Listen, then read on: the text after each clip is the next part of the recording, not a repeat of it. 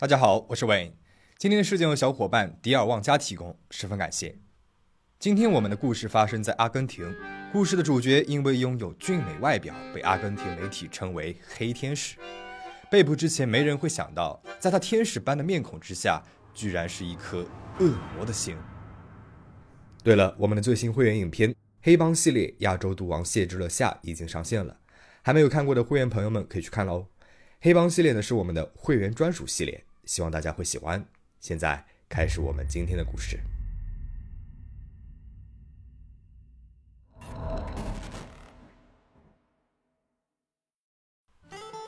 卡洛斯·爱德华多·罗夫莱多·普克于一九五二年一月十九日出生，是阿根廷普克家族的后裔。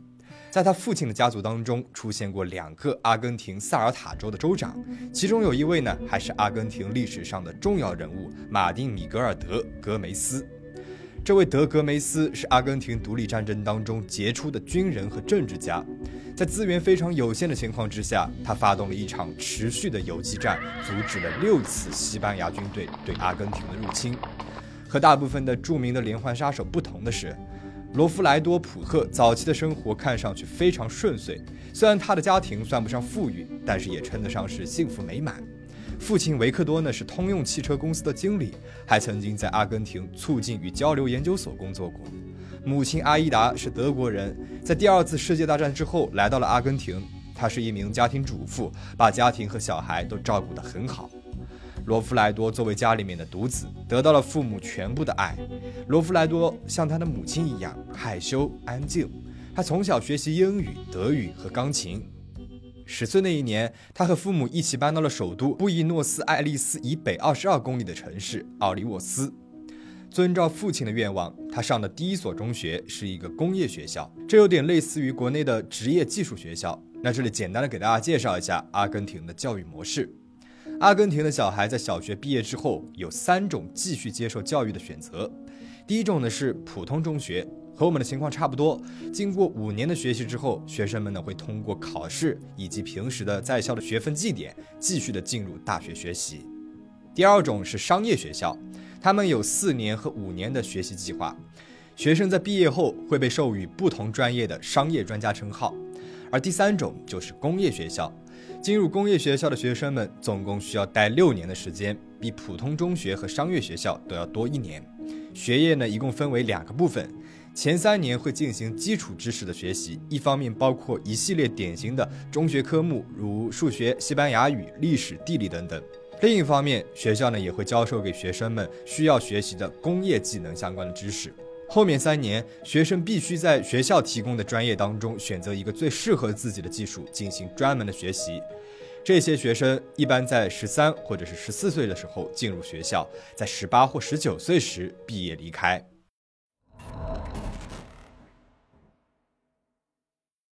在学校学习期间，罗弗莱多表现出了对机械、汽车和喷灯的强烈兴趣。但是他并不喜欢工程学，也许是因为进入了青春期，他和父亲的关系开始变得紧张起来。他第二年呢就留级复读了，或许是为了给儿子更好的教育环境，或许是为了避免儿子留级，父母很快就为他办理了转校手续，转去了唐奥里奥内中学。那时是一九六七年，他年仅十五岁。从这个时候起，罗弗莱多开始表现出了不良的行为，他会偷走同学的文具。但是父母并没有放在心上，认为只是小孩子之间的恶作剧罢了。没有过多久，罗弗莱多就被抓到偷取了学校秘书处的一千五百比索，他被学校给开除了。对于罗弗莱多的变化，父亲维克多只是感到非常奇怪。至于他有没有责罚教育他，我们并没有查到相关的资料。没过多长时间，罗弗莱多又被送入了离家不远的佛罗里达州的塞外提斯普通中学。在这里，他认识了后来和自己一起犯下无数案件的第一个同伙豪尔赫·伊巴涅斯。两个年轻人很快就成为了朋友。罗弗莱多觉得在学校学习啊，简直就是浪费时间。那个时候的他最想要的就是一辆属于自己的摩托车或者是汽车。尽管父母的经济状况还算不错，但是他们没有足够的钱给儿子买一辆汽车。在二十多岁的时候，没有车也没有钱，你连走路都会很困难。罗弗莱多常常会这样对伊巴涅斯说。一九七零年的九月，他们晚上闯入了一家珠宝店进行抢劫。两周之后的一个晚上，又抢劫了一家摩托车维修店，骑走了店里面的一辆吉雷拉。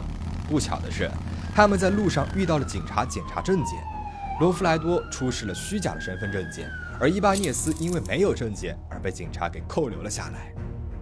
警察关押了伊巴涅斯，让罗弗莱多带着摩托车的购买文件回来，但是他并没有遵守约定。而伊巴涅斯呢，在监狱里面待了十八天的时间才被放出来。罗弗莱多在这十八天里面去了马德普拉塔，并且和曾经的邻居赫克托索莫萨建立了友谊。索莫萨要求加入罗弗莱多和他们一起抢劫，但是那个时候因为已经有了一个可靠的搭档，罗弗莱多并没有答应。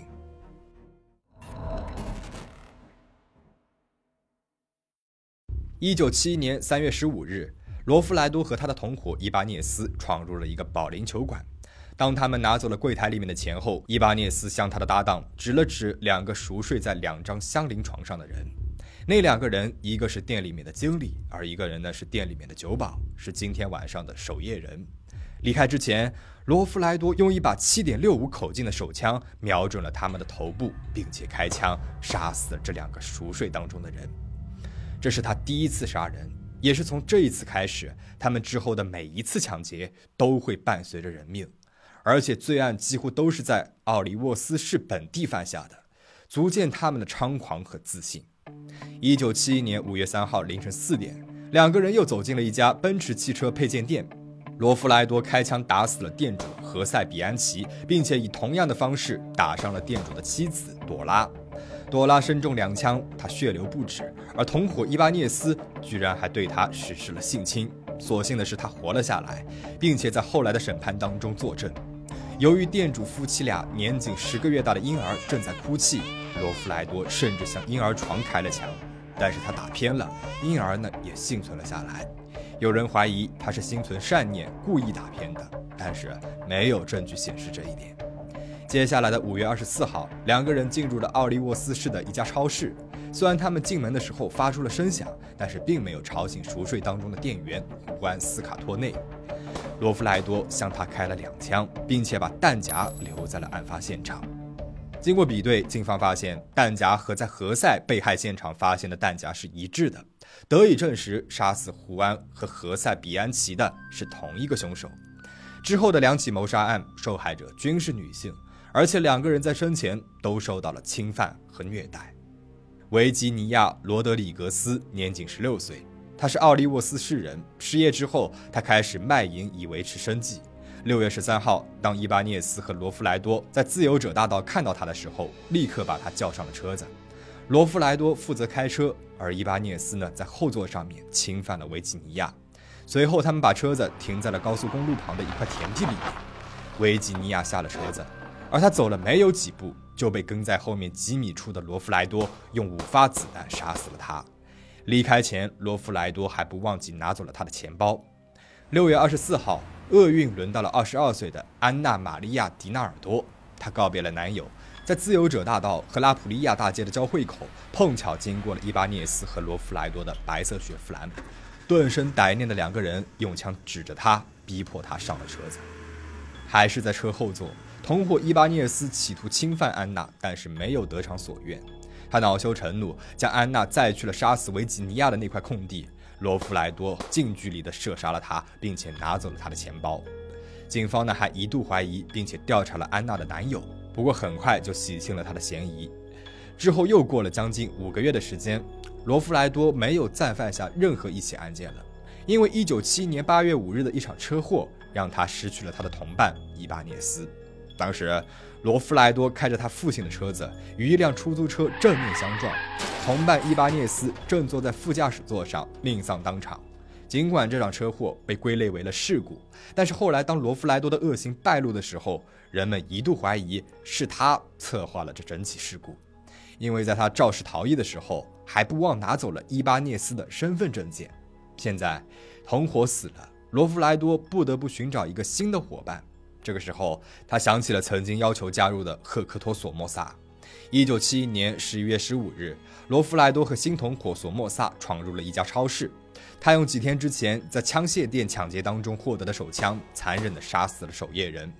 这是他的第七个受害者拉乌尔。但是超市当中并没有什么值钱的物件，唯一能够拿走的就是一部电话了。索莫萨把它送给了自己的妈妈。事件发生两天之后，十一月十七日，他们又闯入了一家汽车经销商店。罗弗莱多两枪杀死了仍在睡梦当中的守夜人胡安。他们抢走了九万比索，也就是差不多五千三百三十四元人民币。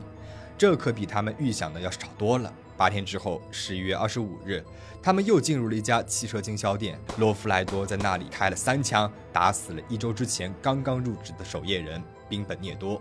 这次抢劫很成功，他们一共抢劫了一百五十万比索，折合人民币大约是八万八千九百元。在不到一年的时间里面，他们连续在夜间抢劫店铺，并且杀死守夜人，选择目标还相对随机，而且几乎不留活口。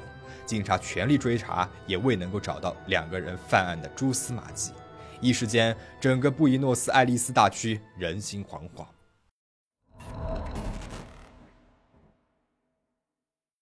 或许由于十一月二十五日的抢劫收获颇丰，罗弗莱多和索莫萨销声匿迹了将近三个月的时间，没有再犯案。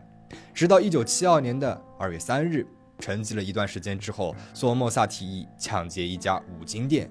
于是，在二月三号的凌晨，两个人实施了又一起，也是最后一起劫案。在进入了店门之后，他们遇到了正在巡夜的马努埃尔，他们先把他锁在了一个房间里面。随后，罗弗莱多打开了门，朝他的头部开了两枪。之后，这两个无法无天的窃贼开始尝试打开保险箱。他们点燃了喷灯，在喷灯的火光照耀之下，罗弗莱多安静认真地进行着打孔的工作，仿佛刚才血腥的杀戮从来没有发生过。随后，事件出现了令人意想不到的发展。索莫萨让罗弗莱多把装有铁镐的盒子打开。在罗弗莱多照做的时候，索莫萨偷偷地从他的背后拿走了铁镐。还没有等索莫萨拿稳铁镐，罗弗莱多就已经转过身来，把他给推倒在地。紧接着，他掏出了枪，朝索莫萨的背部开了一枪，然后又朝他的脸部补上了一枪。谁也不知道索莫萨为什么要拿着铁镐，也许是想和罗弗莱多开一个玩笑，或许是真的想偷袭自己的同伴，好独吞抢劫到的东西。杀死了同伴之后，罗弗莱多还不忘拿喷灯烧毁了他的脸和手，以防被警察给认出来。但是他忘记了一个细节，他没有检查索莫萨的口袋，那里正放着索莫萨的身份证，而这张身份证也最终让警察找到了他。警方很快找到了索莫萨的家，母亲说他总是和一个名字叫做罗弗莱多·普赫的金发男孩作伴。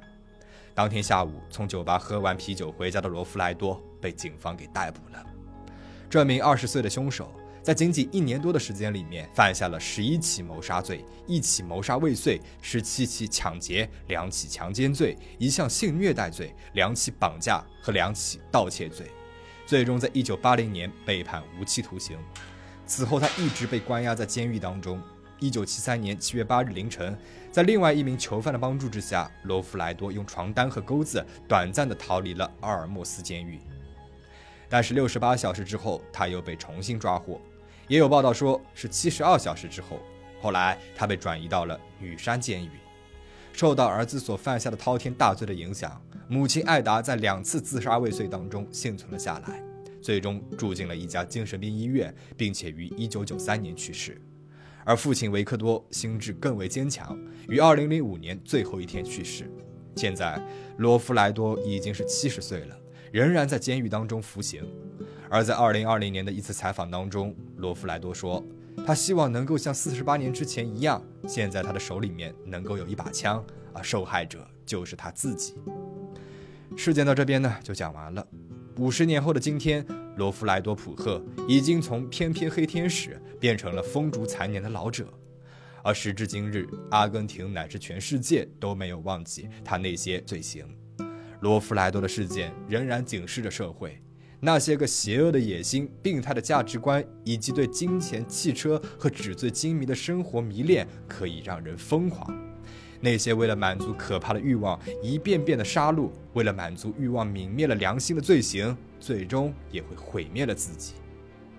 看完了今天的影片，你有什么想法吗？欢迎在评论区里面留言讨论。最后，如果你觉得本期影片还不错的话，不要忘了点赞、收藏、转发哦。请大家保持警惕，保持安全。我们下期再见。